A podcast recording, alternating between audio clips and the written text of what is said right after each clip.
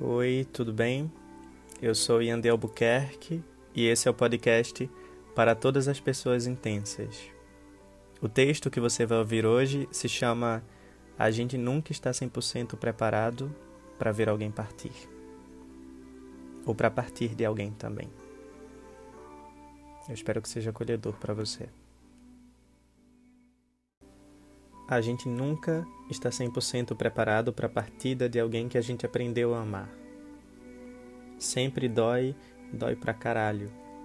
Dói porque sempre fica algo do outro, mesmo que pareça que ele tenha levado absolutamente tudo. Fica o vazio dos espaços que a gente não aprendeu a se preencher. Fica a falta que tira o sono e faz a gente acordar mais cedo ou dormir mais tarde, pensando em mil maneiras de como seguir em frente.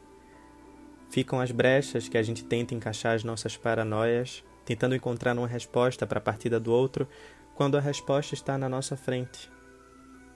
É o fim de algo, mas não significa que seja o nosso fim. Em algum momento o outro vai precisar partir e não há o que fazer. Às vezes a culpa não é sua, nem do outro, ninguém é o culpado. Um dia tudo pode perder o sentido. Amanhã posso querer outra coisa que seja totalmente diferente da que quero hoje, ou simplesmente posso deixar de querer o que aceitei por tanto tempo. O outro pode desistir de mim, mas o mais importante é que eu não desista de quem eu sou, porque quem vou ser um dia precisa se orgulhar de quem eu fui. A gente nunca está 100% preparado para partir de alguém também. Eu já precisei partir porque foi a única escolha que o outro me deu ou eu ficava aceitando pouco amor que o outro me prometia e cada vez mais me perdia, ou eu iria embora buscando me encontrar.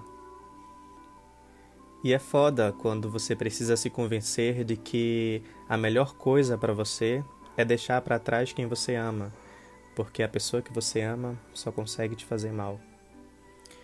Eu já tive que abrir mão, que aceitar o fim, que lidar com a saudade estraçalhando tudo por dentro, enquanto por fora eu sorria e dizia para mim mesmo que iria passar. Acho que a forma mais triste de perder alguém é perder por não querer mais que esse alguém permaneça. É perder porque essa é a única escolha que o outro te dá. É perder porque todo sentimento que um dia foi bom deu lugar à indiferença.